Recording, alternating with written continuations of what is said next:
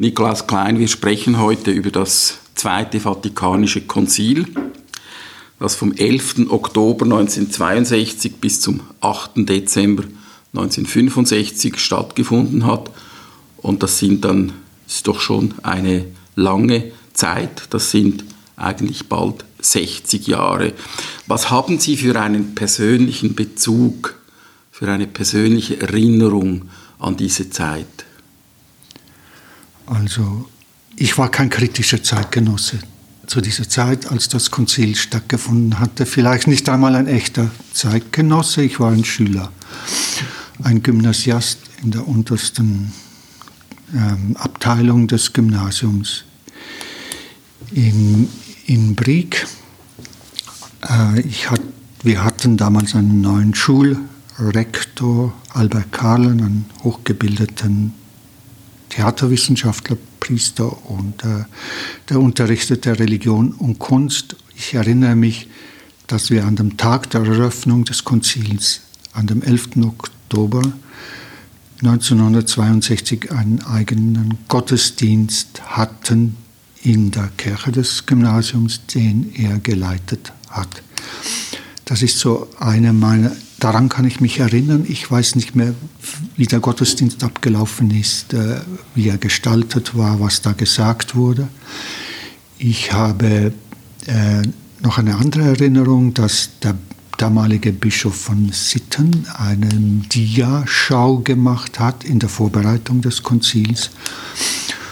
Äh, also da war Konzilsgeschichte der alten Konzilien der alten Kirche, des Mittel, der mittelalterlichen Kirche und da gab es dann auch eine Passage, wo der Bischof Nestor Adam äh, kommentierend oder ein Sprecher von ihm gesagt hat, jedes Konzil war nachher mit einer Kernspaltung verbunden. Das hatte mich sehr schockiert zu dem Zeitpunkt.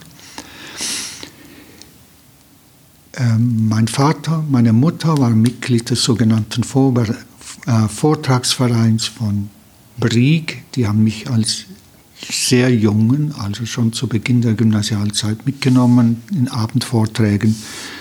Da habe ich den Pfarrer Vogelsanger gehört und den Otto Karrer zum Konzil. Und der Pfarrer Vogelsanger, das war ein protestantischer Pfarrer, der später dann in Zürich gewirkt hat. Pfarrer Vogelsanger war der Pfarrer von Frau Münster, Zürich. Er war der Herausgeber von Reformatio, er war ein Autor auch von Reformatio. Ja, das ist dieser Mann gewesen. Wenn Sie sagen, hm, vollkommen nachvollziehbar, Sie hätten natürlich damals keinen kritischen Zugang gehabt, äh, das kann man nicht erwarten. Sie waren im Gymnasium. Wann haben Sie dann begonnen, eine Wahrnehmung zu entwickeln, was da passiert war, was da eigentlich beschlossen wurde, was da für ein Wandel eingeleitet wurde.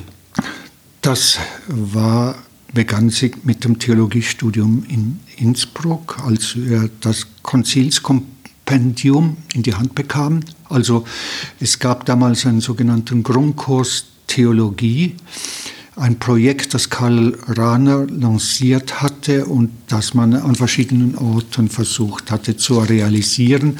Es war eine Reaktion einer Organisa Neuorganisation des Theologiestudiums, damit auch des Wissenschaftsbegriffs von Theologie als Folge des Konzils. Und in dem Rahmen habe ich das Konzilskompendium Rahner Vorgrimmler gekauft und damit auch gearbeitet, gelesen und so weiter und einfach was ein normaler Student war. Da habe ich gemerkt, dass auch die Formen des Wissens und der Glaubensbegriff äh, äh, tangiert oder in eine neue, einen neuen Ort finden musste für das als Folge dieses Konzils. Äh, der, die richtige dramatische Konfrontation passierte dann wohl glaube ich, als ich Mitarbeiter von Ludwig Kaufmann in der Zeitschrift Orientierung wurde, als junger Jesuit schon im Noviziat und dann später eigentlich bis zur Schließung der Zeitschrift Orientierung, auch bis zum Tode von Ludwig Kaufmann. Und wir haben uns intensiv, wir beide persönlich, als gemeinsame Projekte zu, mit verschiedenen Aspekten des Konzils beschäftigt.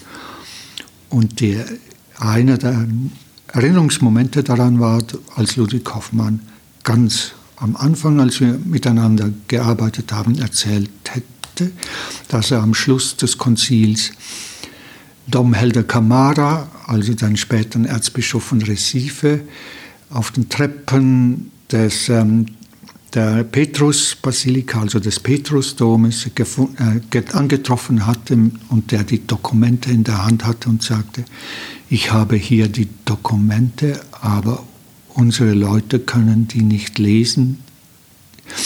Sie sind ja Analphabeten.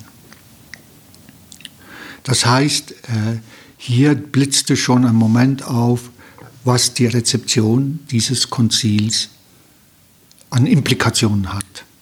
Also es hat mehr Implikationen als bloß eine Rezeption von Texten. Es hatte äh, Implikationen einer veränderten kirchlichen Praxis, die anders war als bloß eine Befolgung neuer Normen oder neuer Glaubensformen und so weiter, was man gemeinhin angenommen hätte, das Konzil würde das bringen.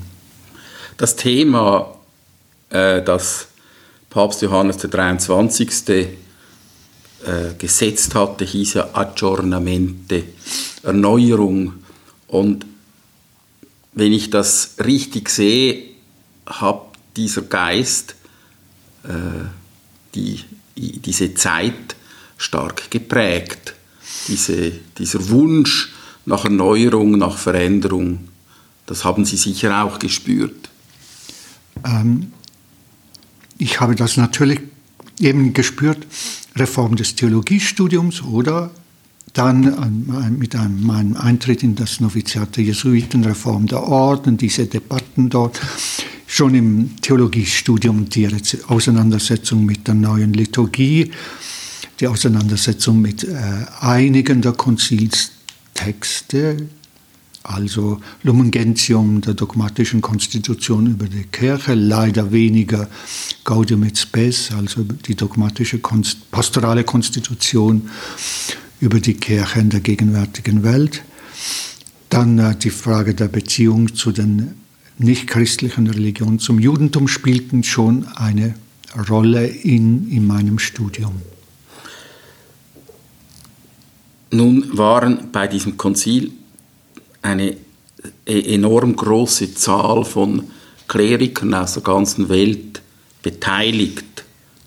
Wenn ich das richtig verstanden habe, waren die mindestens zum Teil gleichzeitig im Petersdom anwesend, also 3000 Kleriker. Das, das ist schon einmal rein von der Masse her eine unglaubliche Menge von Leuten und die Vorstellung, dass jetzt da ein geordneter Dialog entsteht, ist, ist sehr, das war sehr anspruchsvoll, stelle ich mir vor. Wie können 3000 Leute miteinander konferieren, um dann auch zu einem fruchtbaren Resultat zu kommen? Ähm, wir, das ist ein Thema der Konzilsgeschichtsschreibung, das hat dort auch ein Interesse gefunden, ist auch auf ähm, auf der Ebene der Geschichte des Parlamentarismus, der politischen Meinungsbildung und so weiter analysiert worden.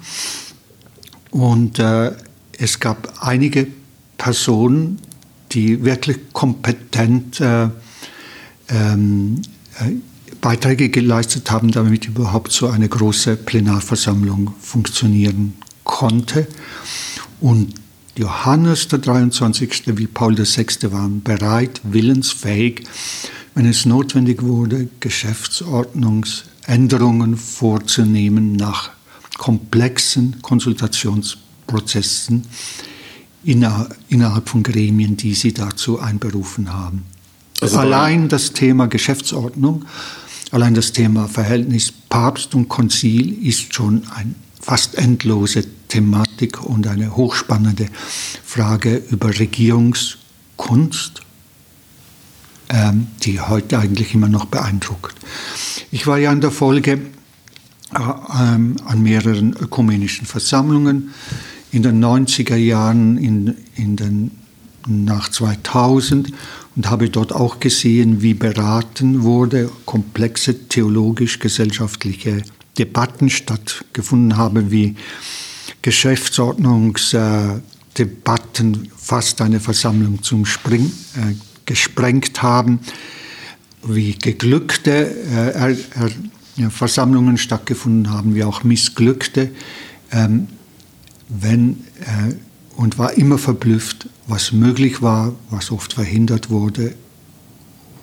Und ebenso gab es am Konzil ähnliche Situationen. Also im Rückblick muss man sagen, also nach meinem, das ist jetzt meine private Einschätzung, dass das Konzil äh, vermutlich drei Krisenmomente hatte unter dem Pontifikat von Paul VI., die beinahe zur Sprengung der Versammlung hätten führen können.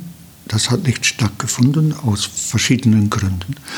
Also darauf können wir später noch einmal zu reden kommen. Aber das heißt, es war ein hochkomplexer, ein hochstrukturierter Prozess und in diesem Prozess gab es aber äh, schwierige Momente. Ich denke, wir kommen darauf. Einfach noch eine Frage. Äh, das Thema Aggiornamente, Erneuerung, aber es waren 3000 Kleriker, alles Männer. Und wenn ich richtig gelesen habe, waren gerade mal 22 Frauen an diesem Konzil beteiligt.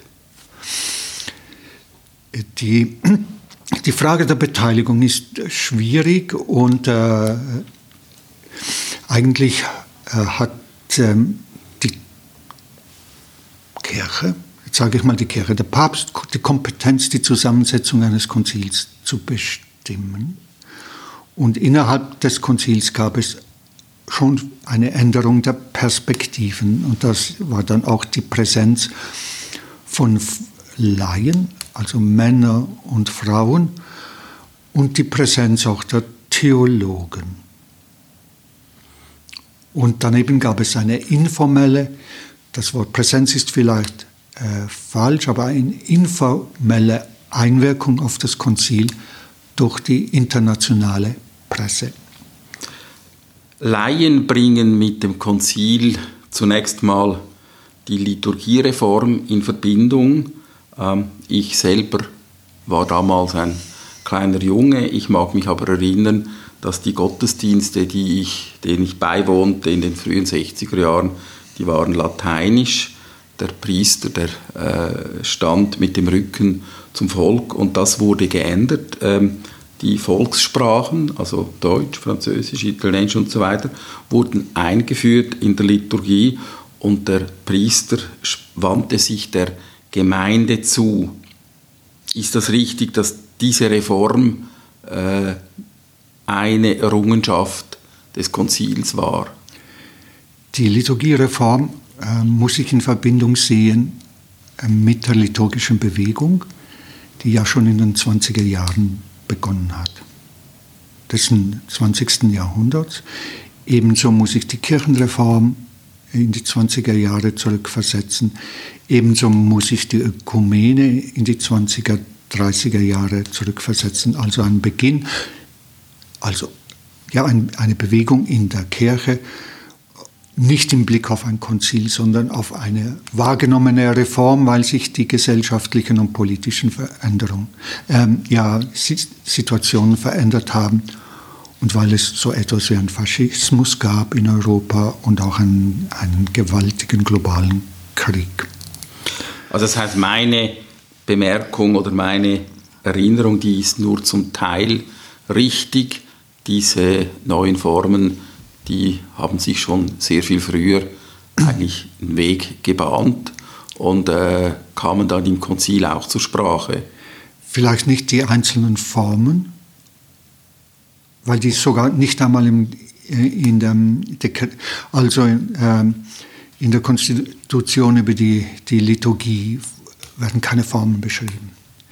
Die wurden nachher festgelegt durch die nachkonziliare Kommission für Liturgie, aber die Optionen haben sich, wurden debattiert, praktiziert, Formen dafür gesucht.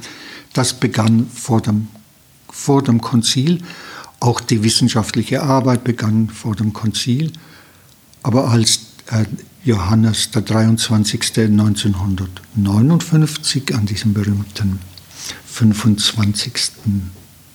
Wie heißt das, äh, Januar 59 eine Ankündigung des Konzils gemacht hatte, ist im deutschsprachigen Raum etwas anderes wahrgenommen worden, nämlich das Thema der Ökumene. Das heißt, die Ökumene äh, war eigentlich das Zentr eines der zentralen Themen. Und damit werde ich auch bei meiner nächsten Frage jetzt ganz einfach rückblickend gefragt, was sind für Sie heute ähm, Ende oder Oktober des Jahres 2021, wie gesagt, mehr als 60 Jahre, äh, fast 60 Jahre nach dem Beginn des Konzils. Was sind für Sie die wichtigsten Errungenschaften dieses Konzils? Äh, vielleicht stehen die Errungenschaften uns erst noch bevor.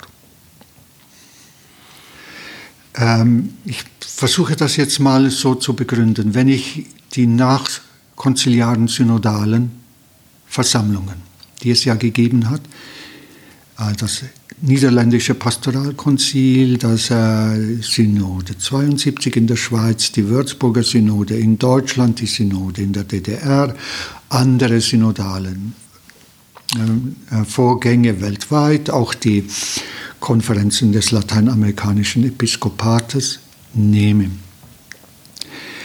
Dann ist eigentlich ein Defizit festzustellen, ein Defizit in der Rezeption von Gaudium et Spes, also der Pastoralkonstitution über die Kirche in der Welt von heute. Das heißt, äh, ich glaube, dass da in, in diesem Bereich das Konzil noch uns bevorsteht. Vielleicht müsste man die Frage anders formulieren. Ähm, Errungenschaften tönt nach Vollendung. Ähm, wenn man es umgekehrt formulieren würde und sagen, welches waren dann die wichtigsten Themen oder die wichtigsten Postulate aus heutiger Sicht? Also die, das erste Dekret, das verabschiedet wurde, also beraten wurde und verabschiedet wurde, war das über Liturgie. Und noch während des da die, das Konzil getagt wurde, wurde eine nachkonziliare Kommission zur, durch, äh, zur Realisierung dieses Dekrets ähm, äh, gebildet und die hat ihre Arbeit schon damals schon begonnen und dann fortgesetzt. Und das hat das, was wir Liturgiereform gemeinhin nennen, auf den Weg gebracht. Und sie ging sogar darüber hinaus, äh, dass sie dass äh, im Verlauf einfach der der, der Arbeit und auch der Einführung es eigentlich normal geworden ist, dass die Volkssprache nicht nur bei den Lesungen der Schriften, also der, beiden, der drei Lesungen oder der zwei Lesungen äh, in der Volkssprache sind, sondern die ganze Liturgie. Das bei den Kasualien, bei den anderen Amtshandlungen der Kirche, die, äh, die liturgische Art sind, die Volkssprache jetzt üblich ist. Äh, das Prinzip wurde aber im Konzil äh, grundgelegt, weil dort steht es, dass, dass äh, die Liturgie eine Partizipatio Actuosa verlangt. Und Participatio Actuosa, also eine tätige Teilnahme der Gläubigen, setzt voraus, dass sie verstehen, was gelesen wird, was gesprochen wird, was da gesteht und dass sie auch sachgemäß darauf äh, reagieren können. Und das ist eigentlich die Errungenschaft der Liturgiereform, diese Participatio Actuosa. Es ist klar, dass das mehr als eine formale äh, Angelegenheit ist, weil der Geist dahinter ist ja eigentlich der Geist der Gemeinsamkeit, der Geist des Verstehens. Man kann ja nur etwas ähm, annehmen, äh, eine Botschaft annehmen, die man auch versteht. Und wenn sich die Messe in Latein abspielt, dann ähm, kann man nicht erwarten, dass eben äh, die Leute das verstehen. Insofern ist das mehr als eine Formalität ähm, oder eine oberflächliche Änderung. Was sind dann für Sie die anderen Postulate, vielleicht einfach noch zwei aus dieser Zeit, die aus heutiger Sicht vielleicht besonders wichtig erscheinen? Äh, die Debatte um die Offenbarung und die Schrift. Das ist ein Thema, ein innerkatholisches Thema, ein, auch ein wissenschaftstheoretisches Thema der Theologie. Es ist aber auch ein ökumenisches Thema.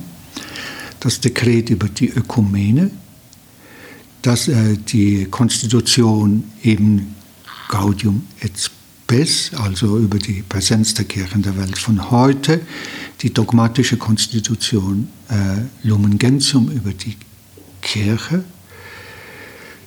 die Frage der Religion, die Frage des, der Beziehung zum Judentum, die Frage der Mission, die Reform der Orden. Da werden wir im Einzelnen noch drauf kommen. Ich möchte aber mit der Ökumene anfangen. Kann man sagen, dass die, das Zweite Vatikanische Konzil versucht hat, die Spaltung der westlichen Christenheit in äh, Katholiken und Protestanten äh, zu überwinden? Ja.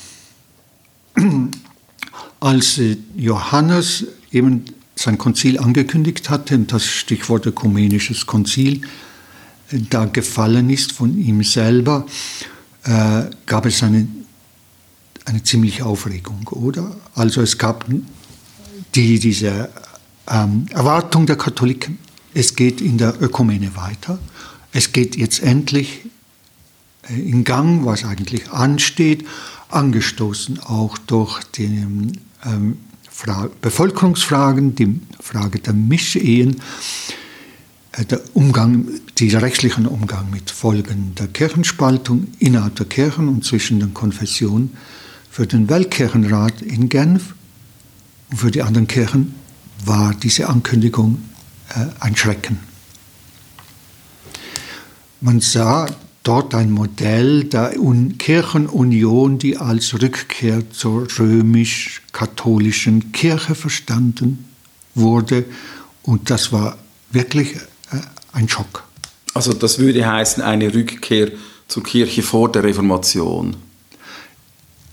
Ähm, das heißt eine Union, wie man sie seit der Reformation verfolgt hat und betrieben hat. Und die wird jetzt da zum großen Thema gemacht und mit, mit allen möglichen äh, Text oder ähm, Politik versucht zu realisieren. Aber war es so gemeint oder war es gemeint als, als Dialog und als äh, aufeinander zugehen? Also wenn ich jetzt einen Text von Johannes nehme, also von dieser Questa Festiva Recurrenza, also dieses freudige Ereignis, also der Feier der, von Pauli Bekehrung und so, wo wir zusammenkommen. So beginnt diese Rede der Ankündigung, ähm, wo der Terminus auch viel ökumenisches Konzil, das hat er als Fachausdruck verwendet. Er spricht auch dort von der Ökumene, aber in einem anderen Sinn. Man hat den Fachausdruck genommen und verstanden. Also ökumenisches Konzil heißt ein allgemeines Konzil der Kirche. Und, äh, und äh, und, die, und heißt nicht eine Rückkehr äh, der, der Evangelischen. Die Frage, dass nachher dass die Ökumene so ein relevantes Bestandteil des Konzils selber wurde, war eine unerwartete Frage. In der ersten Phase der Vorbereitung hat niemand der Beteiligten erwartet, dass es so weit kommen könnte mit so einem Text, wie er dann da stand. Das ist ein Zusammenwirken von Personen aus Deutschland, aus Genf, aus Moskau und natürlich von Johannes und Paul VI. Und diese Überraschung, worin bestand diese Überraschung? Bei der Ankündigung, die Überraschung bestand darin, dass überhaupt jemand auf die Idee kommt, noch ein allgemeines Konzil einzuberufen. Also für die, der normale dogmatische Unterricht, für die normale kirchliche katholische Praxis, für die normale Erwartung der Gläubigen, der Kardinäle, der Bischöfe, war es nach, der, nach dem Ersten Vatikanum und der Erklärung der päpstlichen Unfehlbarkeit eigentlich nicht mehr notwendig, dass so etwas wie eine, ein Konzil stattfinden sollte. Leider war das so, weil wir zu wenig informiert waren. Wir waren zu wenig informiert, dass ähm, Pius XII. ein Konzilsprojekt hatte. Hat eine Kommission eingesetzt, es gab Vorbereitungsarbeiten, die Sachen wurden begraben. Aufgrund der zeitgeschichtlichen Umstände. Wir haben nicht, äh, verschiedene andere Sachen nicht zur Kenntnis genommen, sodass das richtig, die, die Kardinäle waren schockiert, die das sich anhören mussten. Der, der Erzbischof Montini, der, der, einer der ersten von Johannes dem 23. ernannten Kardinäle, war in Mailand. Sein erster Kommentar war, das ist ja ein Stich in ein Bienennest. Schockiert, betroffen, aufgeregt, ratlos. Am anderen Tag hat er sich irgendwie beruhigt und schrieb dem Papst ein Huldigungsschreiben, wo er ihn unterstützt.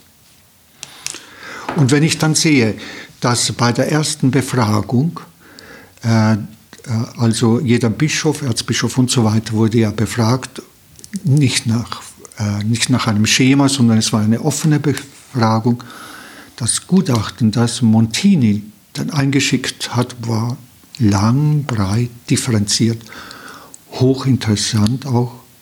Also er, er hat sich auf den Weg gemacht nach dem ersten Schrecken. Und wie denkt man heute jetzt über das? Vielleicht noch in Klammern, ökumenisch heißt nicht, dass Protestanten auch an diesem Konzil vertreten waren, so wie man heute Ökumene versteht. Wir hatten ja ein Problem, ein historisches Problem äh, der Einladung und der Präsenz von Protestanten in Trient. Mhm. Also wir hatten äh, ein Problem im Ersten Vatikanum. Also das wurde immer als eine offene Frage behandelt. Wir hatten das gleiche Problem dann beim Zweiten Vatikanum, dass das dann zustande kam, dass da die ständigen Beobachter da waren, ist eine, eine Geschichte von Mut, theologischer Kompetenz, historischem Wissen einzelner Personen auf beiden Seiten.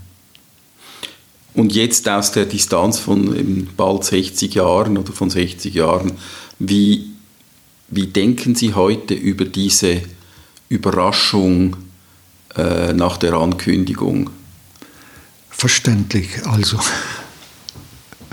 Ich kann das nachvollziehen, ich kann das verstehen. Man es wird etwas angekündigt, man hat keine Erfahrung damit, äh, eigentlich niemand, nicht einmal aktenmäßig, nicht einmal die römischen Behörden, nicht, äh, nicht einmal die engsten Mitarbeiter des Papstes hatten, wie sowas läuft und, wie man, und was das eigentlich ist. Und, äh, und das ist ähm, verständlich, aber es gab Personen, die da sofort eingestiegen sind und da kompetente Personen und damit gemacht haben. Ich denke, das ist ja ein Thema, das sicher nicht erledigt ist heute. Eines der Themen äh, des Zweiten Vatikanischen Konzils war der Dialog mit den außerchristlichen Religionen, ganz speziell mit dem Judentum. Gerhard Riegner, der 2001 verstorbene Sekretär des äh, Jewish World Congress, nannte das entsprechende Dokument, das äh, da geschrieben wurde, Nostra Aetate, als das wichtigste Dokument des 20. Jahrhunderts. Also das Verhältnis zum Judentum, das war ein ganz offenbar in der, in der Rückblick für viele, speziell natürlich für die jüdische Welt, ein extrem wichtiges Thema.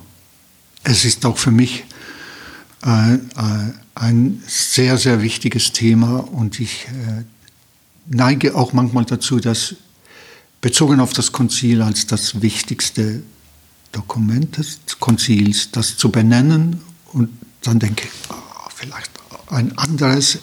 Also es ist eines der Schlüsseldokumente des Was Konzils. steht dann da drin? Nicht sehr viel. Es ist also Es ist ein kurzer Text. Um das zu verstehen, ein kurzer Text und warum kommen auch die anderen Religionen vor, muss man auf die Textgeschichte zurückgehen. Also, nach der Gründung dieses Einheitssekretariats unter Kardinal Bea durch Johannes, also das ist eine aus Deutschland kommende Initiative, äh, gab es äh, verschiedene Personen, weltweit unabhängig, die wussten, dass die Frage der Beziehung zum Judentum auf der, auf, in die Diskussion eingebracht werden muss. Aber niemand hat gewusst, wie und was, wie das dann geschehen wird. Und dann gibt es diese Initiative eines französischen Juden, Jules Isaac, der Johannes besucht hatte und ihm, ihm seine Forschungen über das ähm, Le Mépris, hieß das Buch, über den Antisemitismus vorgelegt hat und mit ihm debattiert hat und vorgeschlagen hat, dass man das im Konzil debattieren sollte.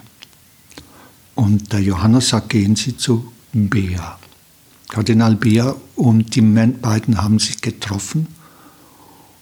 Und Bea hatte gute Mitarbeiter. Er hat auch für die Frage eigens auch Mitarbeiter sich ausgesucht.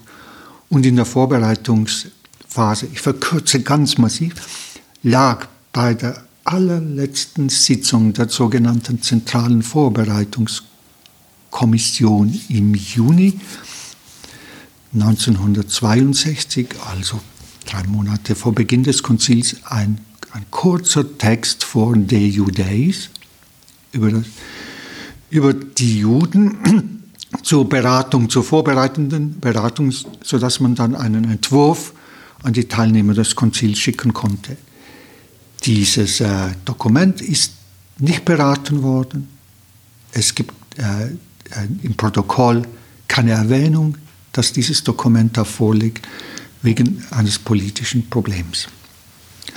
Und zwar eine, eine Äußerung von Golda Meir, da, also eines Mitarbeiters genau von Golda Meir, der gesagt hat, ja, wir werden da in Rom und so und so und man wird über uns reden und wir werden präsent sein.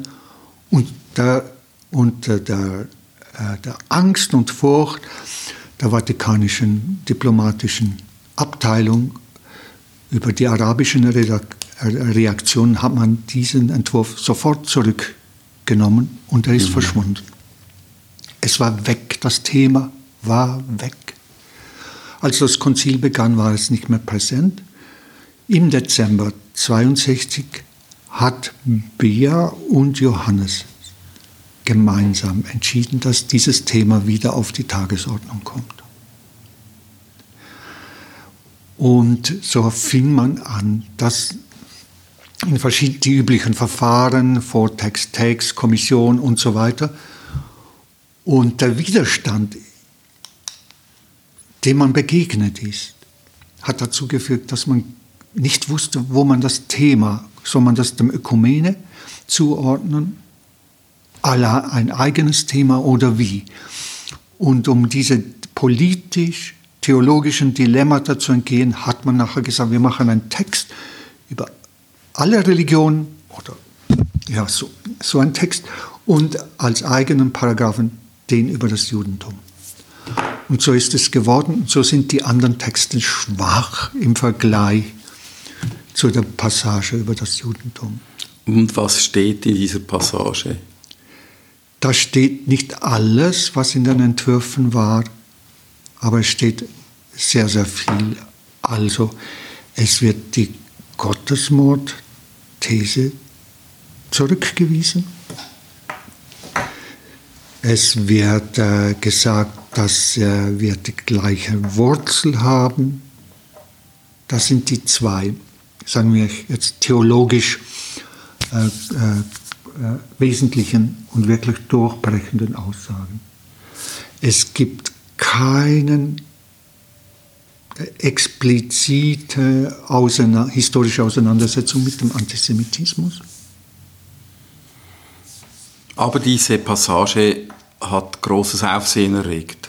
Ebenso, dass mhm. dieser äh, Gerhard Riegner dieses Dokument und diese kurze Passage als das wichtigste Dokument des 20. Jahrhunderts überhaupt betrachten konnte? Es hat den Blick jetzt nur schon auf, die beratende, auf das beratende Gremium, also Plenum des Konzils und deren Teilnehmer so ein Aufsehen erregt oder das so geprägt, dass am Vorabend der Schlussabstimmung über dieses Dokument der Stellvertreter von Kardinal Bea noch die einzelnen unierten Patriarchen und Erzbischöfe im Nahen Osten besucht hat und mit denen noch einmal darüber verhandelt hat, dass sie an dem anderen Tag die Zustimmung geben und es nicht ablehnen. Und Sie haben die Zustimmung gegeben? Die meisten haben dann die Zustimmung gegeben. Und also das ähm, muss man sich eigentlich vorstellen, oder so ein Vorgang. Und ähm, und, Paul das, und das war auch dadurch begründet, dass Paul VI. eine, eine nicht Strategie, aber ein Verständnis von Konsensfindung hatte. Also der Konsens sollte einmütig sein. Einmütig heißt mit überwältigender Mehrheit. Und für, für jeden Text. Und auch dann für diesen Text. Es hat aber auch zur Folge, dass, um, weil äh, wenn ein Text in das Plenum kam, gab es einen Berichterstatter, einen sogenannten Relator, der das, den Text vorstellen musste, die Veränderungen, die in der Redaktionsarbeit vorgenommen wurden, erläutern, die Geschichte und so weiter und so weiter. Und äh, Kardinal Bea, der zuständig war für diesen Text und für andere wichtige Texte in dem Einheitssekretariat, also äh, die die dogmatische Konstitution über die Offenbarung, das Dekret über die Religionsfreiheit, das Dekret über den Ökumenismus, nur um die noch zu nennen. Die einzigen, die er persönlich als Relator vorgetragen hat, waren die über, über diesen Text über das Judentum. Moment, ich muss schnell einen kurzen Unterbruch machen weil das Mikrofon hat sich ein bisschen. Ja, ich bin der Dumme. Das macht nichts. Dummkopf gewesen. Ich nee, habe die Hand. Ich werde das jetzt. Das schneiden wir dann. Schneiden wir dann. Also er hat. Moment, ähm, Moment, Moment, Moment. Jetzt. Er hat viele Interventionen des Konzils, während des Konzils gemacht, Bea, aber als Relat Berichterstattung ist er nur zu diesem Thema aufgetreten. Die anderen wichtigen Themen, die ließ er durch seine Mitarbeiter, also die Bischöfe waren und am Konzil sprechen konnten, vertreten. Das zeigt die Relevanz und so muss man sagen, ist Bea eine der Schlüsselfiguren dieses Konzils neben den Päpsten und einer Gruppe von vielleicht zehn Kardinälen und vielleicht 200 Bischöfen. Reden wir noch von einem anderen Thema, ähm, das damit zusammenhängt, die Haltung zu den äh, außerchristlichen Religionen. Äh, die katholische Kirche und auch andere Kirchen haben ja bis zu dieser Zeit und teilweise auch heute noch sehr stark eben missionarisch gewirkt und man ist im Zweiten Vatikanischen Konzil aufgrund des veränderten Verhaltens, des veränderten Einstellungs zu den außerchristlichen Religionen auch zu einem etwas differenzierteren Missionsbegriff gekommen. Ist das, habe ich das richtig zusammengefasst? Die, die, eine Differenzierung des Missionsbegriffs also hat eine lange, lange Vorgeschichte. Aber wenn ich jetzt, mich jetzt nur auf das 20. Jahrhundert mal beschränke, muss ich halt mit den Versailler Verträgen anfangen. Die Versailler Verträge haben also die, die kolonialen Besitztümer des Deutschen Reiches umverteilt. Und damit standen äh, äh, personenrechtliche, vermögensrechtliche, religionsrechtliche Fragen zur Diskussion und wurden dort auch neu geregelt. Der Vatikan war nicht Teil der Verhandlungen in Versailles. Die hatten an Beobachter, aber mehr ist ihm nicht gelungen, äh, an Präsenz äh, dort zu haben in den Beratungen selber. Das heißt, es gab einen Anstoß im Vatikan selber, wir müssen das alles auf eine neue Basis stellen. Und diese neue Basis wurde in China eigentlich mhm. äh, fast exemplarisch versucht.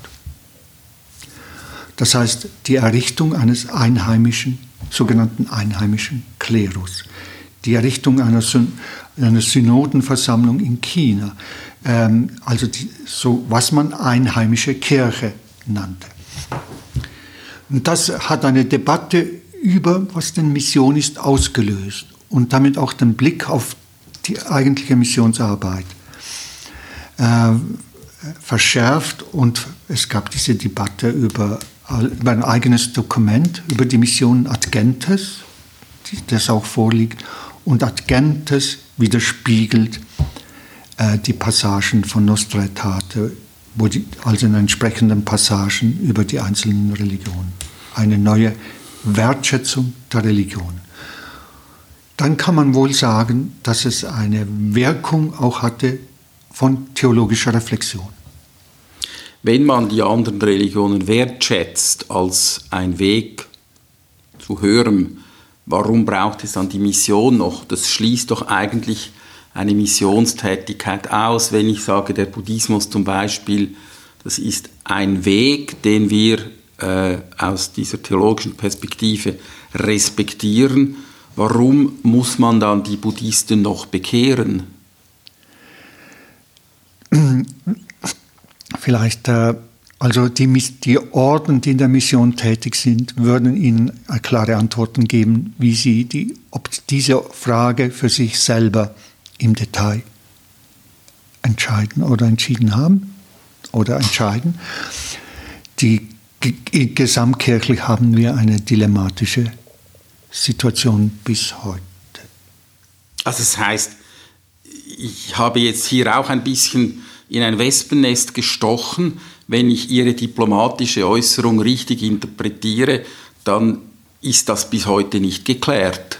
Es ist nicht hinreichend geklärt. Und der, die Maßnahmen gegen Pater Jacques Dupuis, also der, es, gab, es gab viele Theologien der Religion, die in den letzten 30 Jahren entworfen worden sind, die Maßnahmen gegen das Werk von Jacques Dupuis, äh, haben noch einmal gezeigt in den 80er, 90er Jahren, dass wir äh, da noch sehr viel Arbeit zu leisten haben. Aber das Zweite Vatikanische Konzil hat das thematisiert und hat festgehalten, eben die, in diesen Dokumenten, es gibt noch weitere, also äh, Nostra Aetate, De Gente und ich glaube, es gibt noch ein drittes. Ähm, Ad Gentes ist der, das Missionsdekret, das Dekret über die Religionsfreiheit. Können Sie auch dazu zählen? Ich meine Dignitas Humana, wo es um die ja, Menschenrechte geht. Das ja. ist das über die Religionsfreiheit. Ja, eben, also die Religionsfreiheit hat das zu einem Thema gemacht, das, ähm, das eben geblieben ist, das nicht einfach, das heißt, die, die äh, Dominanz des christlichen Glaubens oder der Anspruch auf Dominanz gegenüber anderen Religionen wurde damit äh, nicht ganz das erste Mal, aber von sehr hoher Stelle eigentlich äh, bestätigt, dass es dass es, äh, es gibt andere äh, es gibt andere Wege zum Heil. Also der Schritt ist der, dass nicht nur der einzelne Buddhist mhm. oder der einzelne Muslim oder der einzelne Shintoist oder so zum Heil kommt, sondern dass die Verfasstheit der Religion oder der, der Weltanschauung ähm, auch ein Weg zum Heile ist. Das ist der entscheidende Schritt. Also wenn ich es richtig verstehe, die Tatsache, dass es überhaupt eine Religion wie der Shintoismus oder der Buddhismus gibt, diese Tatsache ist eigentlich äh, wichtig als, als sozusagen gemeinsame Basis hervorzuheben. Wir haben eine gemeinsame Basis, wir stimmen zwar nicht überein in den einzelnen Sätzen, aber wir haben eine gemeinsame Basis und diese Basis ist eben, dass wir überhaupt so etwas wie eine Religion haben. Wir sind da tief jetzt in die religiösen, äh, in die theologischen Fragen auch ähm, eingestiegen. Jetzt vielleicht wieder etwas eher Praktisches. Äh, was waren die Auswirkungen auf den Jesuitenorden, äh, das Zweite Vatikanische Konzil?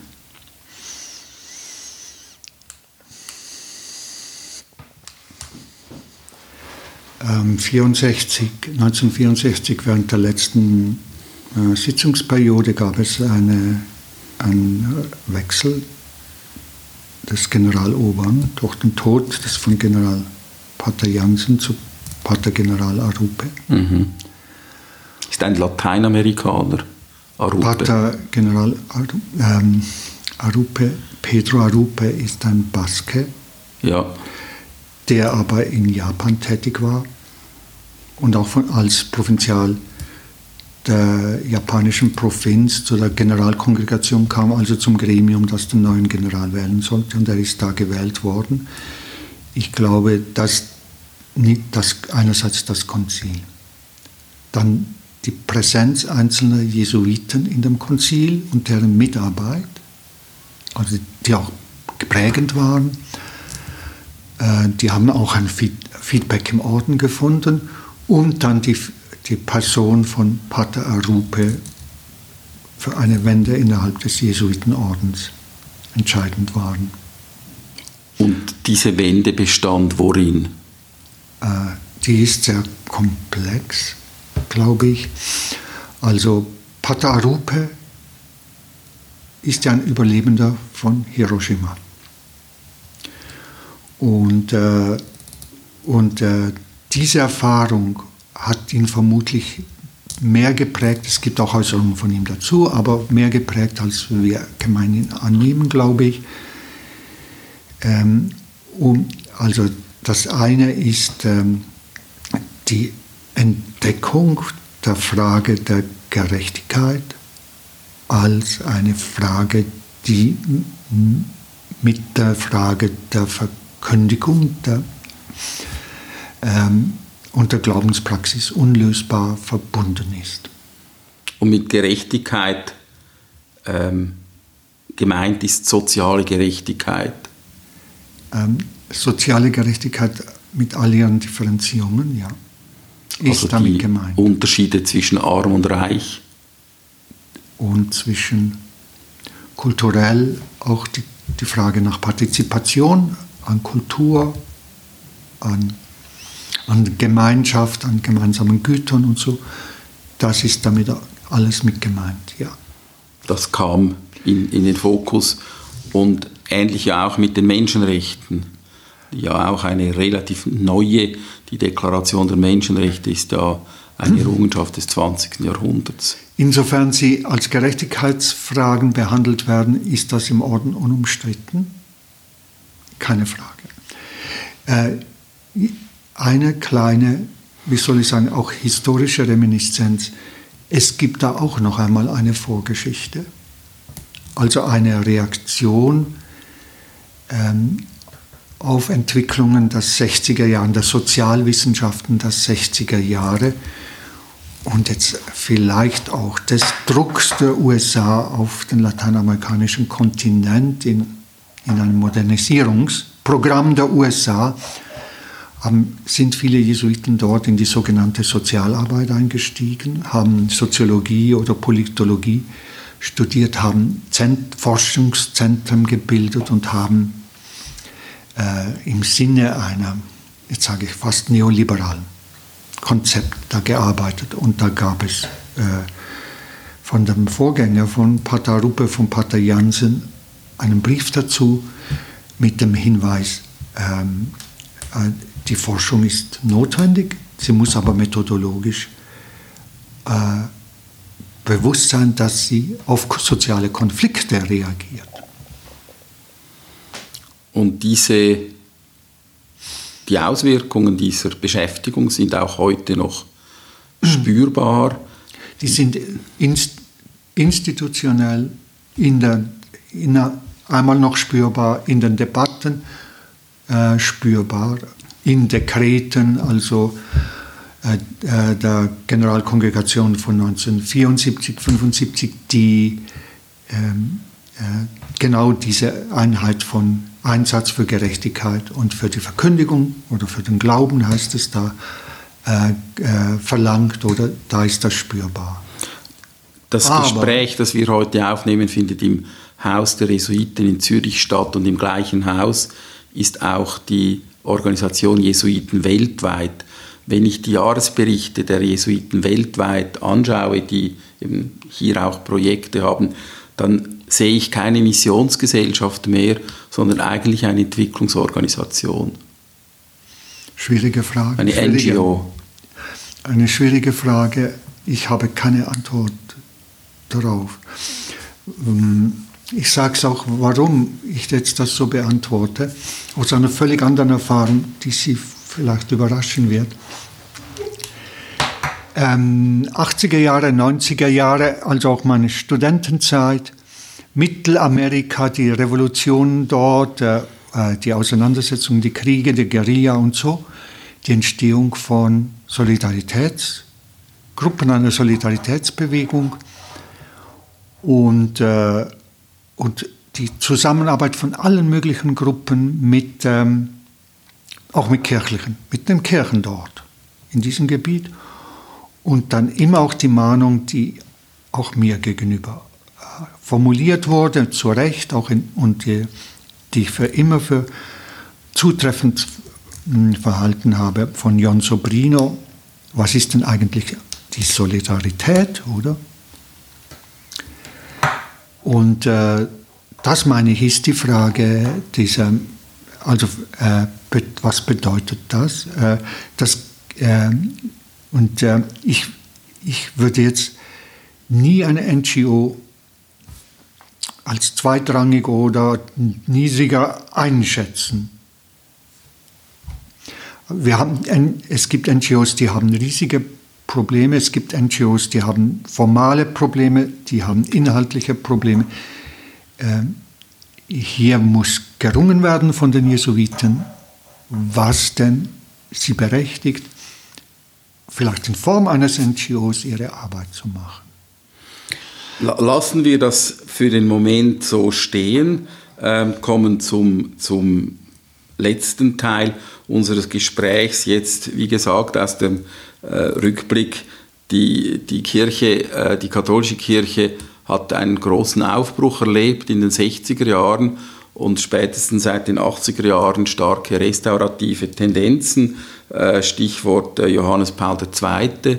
Ähm, und, und äh, sozusagen eine, eine Art von, von äh, konservativen Tendenzen, die wieder sehr stark wurden, ähm, haben in der Kirche die katholischen, die konservativen Kräfte versucht oder sind die daran, die, die, äh, die Errungenschaften, äh, die Fragen des Zweiten Vatikanischen Konzils rückgängig zu machen?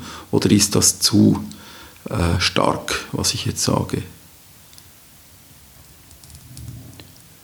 Ähm, es sind da verschiedene Momente, oder?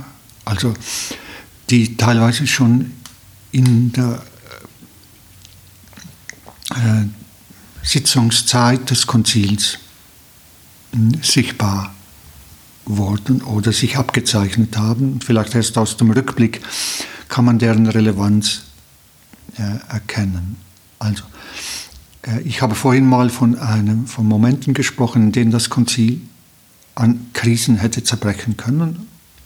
Eine dieser Krisen war die wenigen Tage vor der Schlussabstimmung von Gaudium et Spes, also der dogmatischen Konstitution über die Kirche in, in der Welt von heute, das Ehekapitel.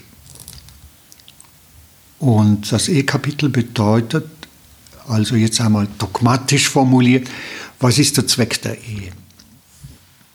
Und klassisch war das Erzeugung von Nachwuchs und Heilung der Begierde.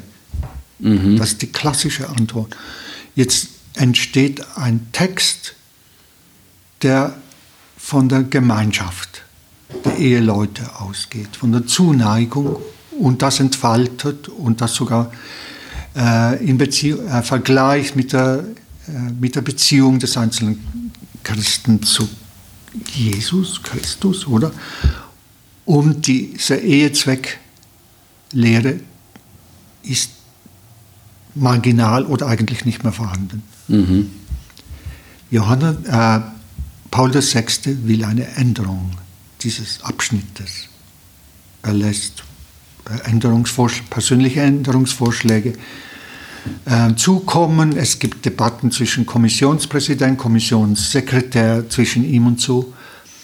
Es war nicht klar, was passieren würde, wenn der Papst sich da durchgesetzt hätte. Wäre vielleicht das ganze Dokument. Mit seinen konservativen Ansichten. Und vielleicht müssen wir noch sagen, Ansichten. Papst Paul VI. war der Nachfolger von ja. Johannes der 23., der während des Konzils verstorben ist. Und Paul, Paul ja. Papst Paul VI. war dann eben der Folgepapst. Und Deutlich konservativer als Johannes der 23. Aber noch nicht so konservativ wie Johannes Paul II. Ich muss nachher auf diese Differenzierungen noch zurückkommen. Aber jetzt einmal, äh, also diesem Sekretär ist es gelungen, äh, Änderungen und so äh, dem Papst abzuringen, dass er die Zustimmung zum Text gegeben hat, also quasi die Freigabe des Textes, sodass diese Ehelehre, wie soll ich sagen, des Konzils nicht revidiert wurde. Und es war etwas schon im Hintergrund, denn es gab schon eine Kommission, eine päpstliche Kommission über die Pillen, mhm. also Geburtenregelung. Und der Papst ja, Paul wollte halt einen entsprechenden Konzilstext um seine Enzyklika. Die ja dann 1968 gekommen ist, ja, die Enzyklika ähm, Humana ähm, Vitae. Äh, dann hätte er eine Konzilsentscheidung in seinem Sinne gehabt. Ja. Und so ist ja. das, dieses Projekt entfallen. Und äh, die Kommission hat ja gearbeitet, oder? Nebenbei. Und kam ja mehrheitlich zu einem anderen Entschluss, als was dann in der Enzyklika steht. Also Sie meinen in der, in der Enzyklika Humana Vita, die äh, ja. eben zu einer großen Enttäuschung war für die, äh, ja, für, die, für die Menschen, weil eben darin der Gebrauch der Pille abgelehnt wurde. Aber im Zweiten Vatikanischen Konzil, das ja 1965 zu Ende kam, war das noch nicht äh, ausgesprochen da wurde über Methoden gar nicht, das ja, war nicht das Thema, ja. oder? Das heißt, Aber die, die Rangordnung war eindeutig und, äh, und äh, die Vorgeschichte von Humane Vita ist leider so, dass der Papst das Mehrheitsvotum abgelehnt hat und sich das ein, ein Stellung nahm, also von einigen Min von der Minderheit. Es gab also eine Mehrheit welche den Gebrauch der Pille befürwortet hätte. Äh, aber Papst Paul hat sich dann Kraft seiner Autorität und seines Amtes und seiner Unfehlbarkeit hat sich dann durchsetzen können. Eine der Schlüsselpersonen bei, diesem, bei dieser Entscheidung von Paul VI. war der damalige Kardinal Wojtyła. Der spätere polnische der spätere Papst. Johann, Johannes ja. Paul II. Also wir haben äh, eigentlich Humane Vita hat eine Krise ausgelöst auf ganz verschiedenen Ebenen, die gewaltig war. Also es ist eine Vertrauenskrise, es ist, äh, es ist eine Krise in der sakramentalen Praxis, es ist eine Krise in der Theologie, es ist auch eine Krise in der Bewertung der Dinge. Also die, wenn man mit Moraltheologen heute debattiert, die sagen immer, Plötzlich debattiert man über das päpstliche Lehramt und nicht mehr über eine moraltheologische Frage als Folge von Humane Vitae. Weil man seine Autorität in Frage stellt, äh, weil die Frage, da, worum es darum geht, eigentlich unter aufgeklärten Menschen längst entschieden ist, äh, aber der Papst der Einzige ist, mehr oder weniger, der das nicht einsehen will, also muss man über den Papst reden und nicht mehr über die Frage. Äh, könnte man sagen, dass dann dieses, äh, diese Enzyklika, diese berühmte 1968 so etwas wie der Kipppunkt war, wo auch der Aufbruch, dieses Aggiornamente, diese Erneuerung äh, sozusagen abgeschwächt oder sogar abgebogen wurde und wo dann die konservativen Kräfte verkörpert durch den Polenpapst Karol Wojtyla, äh, Papst Johannes Paul II. wieder äh, eben äh, Aufwind erhielten. dann, dann gibt es die sogenannte Nota Previa in der Kirchenkonstitution, die das Verhältnis zwischen Bischofskollegium und Papst beschreibt. Die ist ja, das ist ein Text, der von Paul VI. stammt, auch auf seine Intervention hin, dann äh, als Nota, also als Vorbemerkung, nicht als vom Konzil verabschiedeter Text, aber innerhalb eines Konzilstextes fungiert. Das war der, einer der, der zweite Krisenpunkt, wo diese ganze Konstitution hätte platzen können. Ähm, und äh, diese Nota Previa prägte das Selbstbewusstsein von Paul VI. Und nun haben wir eine Situation, dass wir einen Papst haben, der zum Beispiel von Peter Hebblesweit als der erste moderne Papst beschrieben wird. Ein Papst, der sich intensiv mit der Moderne und deren Problemen auseinandergesetzt hat, aber in den Prärogativen Konzeptionen hatten, die mit, einfach mit einem modernen Verständnis nicht vereinbar sind. Jetzt haben wir drei Fixpunkte, den dritten werde ich einführen. Wir haben das Konzil bis 65, wir haben die Enzyklika Humane Vitae, wo ich sage, wo das Ganze sozusagen eben wieder konservativ abgebogen ist äh, mit dem äh, polnischen Papst, der später kam. Und heute aktuell haben wir diese sich häufenden Missbrauchskandale, die, wo es schwerfällt, das nur noch als Einzelfälle zu betrachten, sondern wo man sagen muss, in diesem System stimmt etwas fundamental nicht. Ist das richtig, wenn man diese drei Dinge zusammensieht? Das ist richtig, wenn man, wenn man äh, viele Perspektiven noch herbeizieht. Also äh, ich kann nicht alle weil, nennen, weil mir nicht alle vermutlich einfallen, aber eine, äh, der, das ungelöste Problem, Autoritätsproblem in der katholischen Kirche, das ich jetzt da nur anhand von Humane Vita auch angedeutet habe, ist ausschlaggebend für viele Vorgehensweisen, Entscheidungen, Vorgänge in der katholischen Kirche seit dem Konzil. Zum Beispiel die Rolle und den Status der Bischofssynoden, die Rolle und Status der Bischofskonferenzen, die Rolle und Status von Regionalkirchen. Und das hat Folgen gehabt, also bis in Detailfragen. Und jetzt, wenn ich die Geschichte jetzt der amerikanischen Kirche nehme, weil die eine Zeit lang wirklich Vorreiterrolle gespielt hat in der katholischen Kirche, äh, die wurde richtig gebrochen an der Frauenfrage. Also ihr Text über den Frieden, ihr Text über die Ökonomie haben eine gesamtkirchliche Rezeption erfahren, stärker als Texte des damaligen Papstes, Johannes Paul II. wurden Texte der amerikanischen Bischofskonferenz rezipiert in der katholischen Kirche. Das muss ja jeden Papst beunruhigen. Und an der Frauenfrage sind sie gescheitert, weil Rom von Anfang an sensibel war und das verhindert hat und das ja auch gelungen ist. Wir hatten eine, einen Rat der europäischen Bischofskonferenzen ähm, und da ist das Gleiche abgelaufen. Und zwar zu diesen drei Fragen ähm, Bewahrung der Schöpfung, Frieden und Gerechtigkeit. Also ähm, Basel, äh, Graz, Hermannstadt, also Sibiu.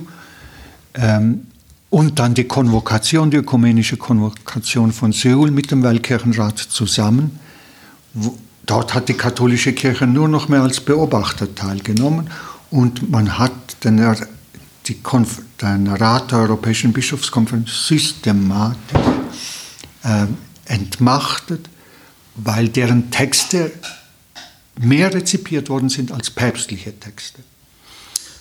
Komme zum Schluss, wenn ich jetzt das noch einmal Revue passieren lasse, bevor ich zu meiner letzten Frage komme, dass Sie sagen, dann spüre ich aus, Ihren, aus Ihrer Analyse ein großes Bewusstsein für die großen Brüche in dieser Kirche. Ähm, das sind Brüche, die für einen Außenstehenden zunächst nicht sofort sichtbar sind. Ähm, ein Außenstehender würde vielleicht sagen, es gibt Widersprüche. Wenn ich Ihnen zuhöre, dann sind es für mich mehr als Widersprüche, sondern es sind eigentlich Bruchlinien, die sich im Lauf der letzten Jahrzehnte, die waren angelegt, aber diese Bruchlinien, die haben sich im Lauf der letzten Jahrzehnte nicht verkleinert, sondern verstärkt. Würden Sie das so, so auch sehen? Das ist für mich eigentlich die, die Quintessenz der Gespräche mit Ihnen. Ich sehe überall jetzt Bruchlinien und diese Bruchlinien sind mehr als Widersprüche. Also ich kann ja Widersprüche dialektisch verstehen oder mm, instrumentell oder so. Es sind kein, keine Dialektik. Es gibt keine Dialektik. Es gibt äh, in dem Sinn Bruchlinien. Dialektik würde ein Dialog würde eine irgendwie eine es wie auch immer geartete Lösung der Widersprüche hinauslaufen, aber diese, wenn die Widersprüche nicht aufgelöst werden, dann verfestigen sie sich zu Bruchlinien und diese Bruchlinien sind je längere sichtbarer. Das ist äh, jetzt keine Entschuldigung von mir, das ist ein gesamtgesellschaftliches Phänomen gleichzeitig. Das ist auch ein Phänomen der Moderne. Also die, oder der ja. Moderne. Besuch von Obama in Kairo, ja. seine Rede dort über den Islam und die Politik der USA im eigenen Land Komplett mit, mit, Muslim, mit muslimischen eigenen Bürgern, ja. dann mit muslimischen Staaten oder mit vom Muslim, Islam geprägten Staaten, ist ja ein Desaster. Und trotz dieser Rede, das ist für mich auch eine, eine, eine Bruchlinie. Eine, eine sehr schmerzhafte Feststellung, wenn man das Tragödie von Afghanistan sich vergegenwärtigt, ähm, mit diesen Zehntausenden von Toten und auf der anderen Seite das mit der Rede von Obama, von Kairo vergleicht, dann tut das einfach nur noch weh, weil, weil das ist, es ist ein Bruch, anders kann man das nicht, ja. nicht sagen. Ich möchte ganz zum Schluss noch ein bisschen anekdotisch aufhören, ähm, wieder zurück in dieses Haus am Hirschengraben, das Haus der Jesuiten. In der Schweiz war in der Zeit des Zweiten Vatikanischen Konzils die Stimme des Jesuiten Mario von Galli sehr präsent. Er war zum Beispiel im Schweizer Radio zu hören. Er war der Konzilberichterstatter par excellence. Man kann übrigens seine Stimme heute noch auf äh, YouTube hören. Er wurde sehr geschätzt als volksnah, als kompetenter Experte. Ähm, Leute, die das erlebt haben, erinnern sich auch noch daran, wir beide waren da wohl noch zu jung. Ähm, nun hat dieser, ausgerechnet dieser Mario von Galli, seine dunkle Seite und er hat am Vorabend des Zweiten Weltkriegs unter einem Pseudonym die Schrift Die Judenfrage publiziert, die aus heutiger Sicht äh, eigentlich antisemitisch erscheint. Und jetzt haben wir das auch wieder mit einem Bruch zu tun. Was Für mich ist das äh, nicht erklärbar. Ähm, ich habe von diesem Buch und der Autorschaft erst nach seinem Tode erfahren und äh, also so hatte ich nie die Gelegenheit, ihn anzusprechen. Also ich habe mit ihm äh, fünf Jahre zusammengelebt, täglich also täglich. Und da er ein Frühaufsteher war, das ist jetzt Anekdote, und ich ein Frühaufsteher, gab es diese morgendlichen Kaffeegespräche, also beim Frühstück. Ich, es war nie Thema, ich hatte keine Ahnung. Und äh, es ist für mich selber so schwer, dass ich äh, einen biografischen Beitrag, den ich über ihn schreiben sollte, aus diesem Grunde nicht schreiben konnte. Wir haben von Brüchen gehört.